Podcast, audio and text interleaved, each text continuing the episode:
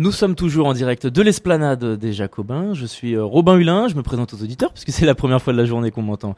Journaliste pour Radio Alpa 107.3 FM. Et dans cette nouvelle partie d'émission, je reçois la journaliste et auteure Delphine Minoui. Bonjour. Bonjour. Merci d'être avec nous. Journaliste et écrivaine, vous êtes reportrice, spécialiste du Moyen-Orient. Vous avez reçu le prix Albert Londres en 2006 pour vos reportages en Iran et en Irak. Vous avez été journaliste pour France Inter, France Info, Le Figaro. Vous avez publié plusieurs écrits je vous écris de Téhéran, les passeurs de livres de Daraya, ou bien sur moi, nos jours dix ans divorcés, l'histoire d'une jeune fille au Yémen qui a réussi à obtenir le divorce dans ce pays face au traditionnalisme, parfois à l'intégrisme. C'est des ouvrages qu'on peut retrouver aujourd'hui, puisqu'on peut vous retrouver en direct du Salon du Livre. Et vous publiez donc L'alphabet du silence aux éditions euh, L'Iconoclaste. C'est un roman où l'on suit euh, l'histoire de Goktai Ayla, professeur à l'université, professeur de français. Et un beau matin, Goktai se fait arrêter chez lui. Il est euh, incarcéré, il est un prisonnier politique, un dissident pour d'autres, parce qu'il a signé une énième pétition pour la paix. Et Ayla va décider de se battre pour lui, mais surtout contre l'injustice. On va revenir dans quelques instants un peu plus en détail sur ce portrait de cette partie de la Turquie engagée contestataire face aux dérives lentes d'Erdogan et du pouvoir depuis euh, de nombreuses années. Mais d'abord, Delphine Minoui, pourquoi avoir voulu aborder la Turquie et dresser un portrait de cette société sous forme de fiction et de roman? Bah, La Turquie, j'y habite maintenant depuis euh, la fin de l'été 2015. Euh, et euh, toutes les années qui se sont écoulées, ça a été des années très très intenses. J'ai été aux premières loges de, de tous les événements, la reprise du conflit avec le PKK dans le sud-est turc, euh, le coup d'État raté du président Erdogan, euh, la dérive autoritaire.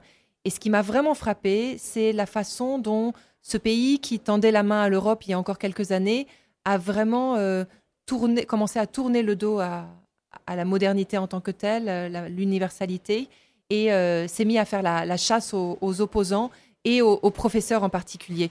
Et j'étais très touchée par l'histoire de ces professeurs qui ont été purgés et j'ai eu envie d'aller au-delà d'un article, hmm. au-delà d'un récit du réel, euh, pour pouvoir mieux raconter ce qui, ce qui se passe de l'intérieur. Comment le politique peut déteindre sur le personnel, sur l'intime. Et pour moi, ça ne pouvait se raconter qu'à travers un, un, roman, passé en fiction pour permettre d'incarner à travers l'histoire d'un couple l'histoire de tous ces professeurs que j'ai côtoyés au cours de ces dernières années. Et comme vous l'avez dit au travers de ce roman, de ce portrait ultra réaliste et véridique de la société turque, vous mettez en avant les, lentes dérives totalitaires d'Erdogan depuis 30 ans, puisqu'il a été Premier ministre, il a été maire d'Istanbul dans les années 90.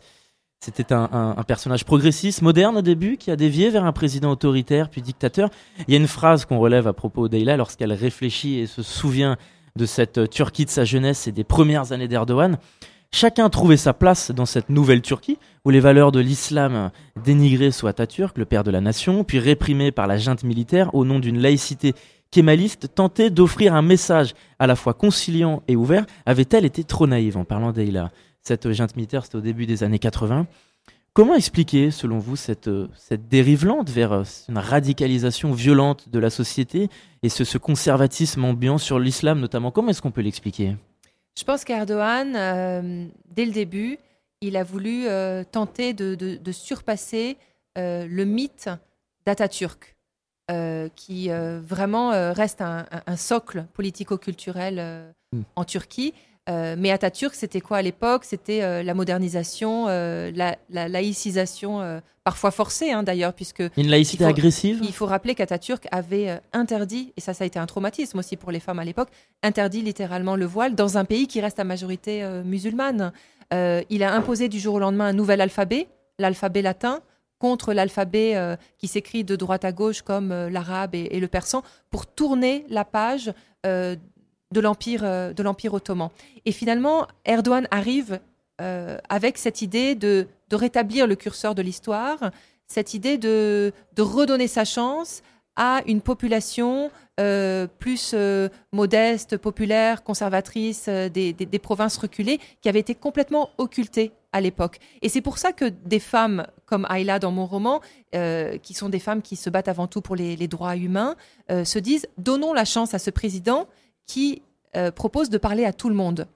Sauf que progressivement, elle a vite déchanté, parce qu'elle-même, elle a milité à l'époque pour que les femmes puissent porter le voile à l'université. justement, il y a un passage où elle se souvient que ça a créé du conflit avec sa famille. Exactement. Ses sœurs qui, se moquaient presque dans la rue des femmes qui portaient un, foulard. Tout à fait. Et très vite, elle va déchanter, parce que elle qui s'est mobilisée pour cette question-là, se rend compte que finalement, ces valeurs-là vont devenir de plus en plus omniprésentes, vont être imposées contre les, laïcs euh, de, sa propre, de sa propre veine, et elle va sentir que son espace d'expression va se réduire petit à petit comme, euh, comme peau de chagrin. Et, c'est là que, qu'elle déchante et qu'elle quitte la politique, à l'inverse de son mari Goktaï, qui est un grand militant, fougueux, engagé, prêt à risquer sa vie, prêt à risquer aussi sa famille, puisqu'il va être obligé de s'en écarter de force quand il va se retrouver derrière les barreaux. Parce qu'il y a une vraie question que vous soulevez au travers de ces personnages. Elle pense au début que son mari a simplement signé par un insolence ou provocation euh, et militantisme, surtout une pétition, mais elle découvre, on découvre le lecteur qu'il y a beaucoup plus que ça derrière cette pétition par rapport à son histoire, sa famille, son père. Le, le message, c'est aussi qu'il y a parfois des risques qu'on ne prend pas et qui se retournent contre nous et des risques qu'on prend pour la démocratie et qui finissent aussi par se retourner contre nous puisqu'Aïla, on a deux personnages, il y en a un qui a tenté, l'autre qui n'a pas assez tenté, mais qui finit par le regretter, Aïla. Oui, en filigrane de ce roman, il y a vraiment une réflexion personnelle sur le sens de l'engagement, qui nous concerne hmm. tous, même aujourd'hui en Europe, en France. Euh, c'est quelqu'un d'engagé. Il assume son militantisme, il est prêt à aller en prison, se retrouver derrière les barreaux. Ayla, elle pense plus à, sa famille avant tout. Ils ont une petite fille, euh, Denise, elle pense à, son avenir. Mais finalement, Ayla, qui était apolitique, euh, qui se retrouve à, batailler pour la libération de son mari, elle se découvre progressivement.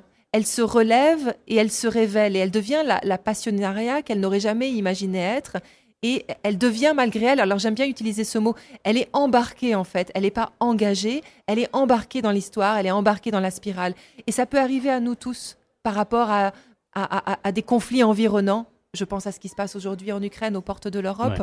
À un moment donné, on ne sait pas dans quoi nous-mêmes on peut basculer et, et, et on est surpris aussi par la force de cet engagement qui sommeille en nous et qui va se révéler à un moment Parce donné. Parce qu'Erdogan est arrivé au pouvoir de façon démocratique et par les urnes également. Et il y a une phrase euh, que j'ai relevée assez imagée mais très intrigante qu'Erdogan a prononcée il y a 30 ans et Kayla se passe en boucle dans sa tête parce que selon elle, elle n'a pas assez vu le message derrière.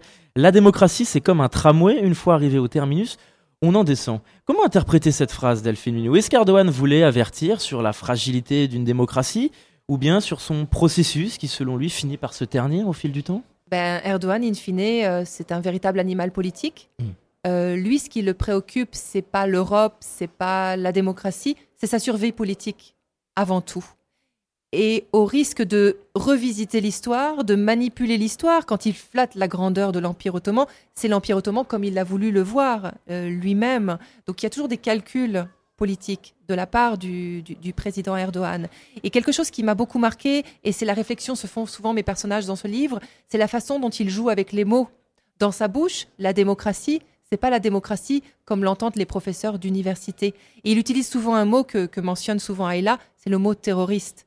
Pour lui, terroriste, c'est pas seulement Daesh, c'est pas de son point de vue euh, les militants euh, armés euh, du, du PKK kurde, ça peut être un opposant politique, ça peut être un acteur de la société civile, ça peut être un professeur, et c'est pour ça que ces professeurs se sont retrouvés derrière les barreaux. On l'a vu aux dernières élections de mai dernier, Erdogan n'a gagné que de 52%. Déjà, aller au second tour, c'était peut-être inimaginable deux ans avant.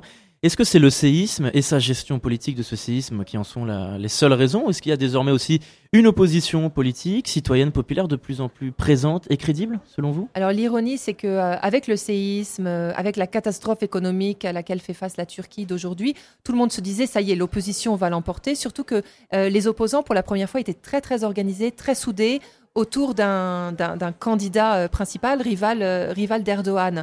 Alors, Erdogan l'a quand même emporté euh, parce qu'il a su très bien utiliser aussi les ressorts du populisme, il a augmenté les salaires, et il a proposé des, crédits avantageux à la, dernière minute, euh, il a énormément stigmatisé euh, l'opposition. En termes de temps d'antenne à la, télévision, Erdogan a eu 60 fois plus de temps d'antenne que son opposant. Alors il a, il a obtenu la victoire.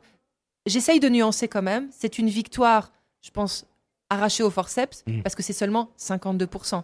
Ça vous dit que s'il y avait une campagne transparente, si l'opposition avait vraiment pu s'exprimer dans les médias, euh, avoir des plateformes et des tribunes, elle avait toutes ses chances de l'emporter. C'est pour ça qu'il faut toujours continuer à tendre l'oreille par rapport à cette société civile qui n'a pas dit son dernier mot. On est déjà rattrapé par le temps. Merci beaucoup Delphine Minoui d'avoir répondu à notre invitation.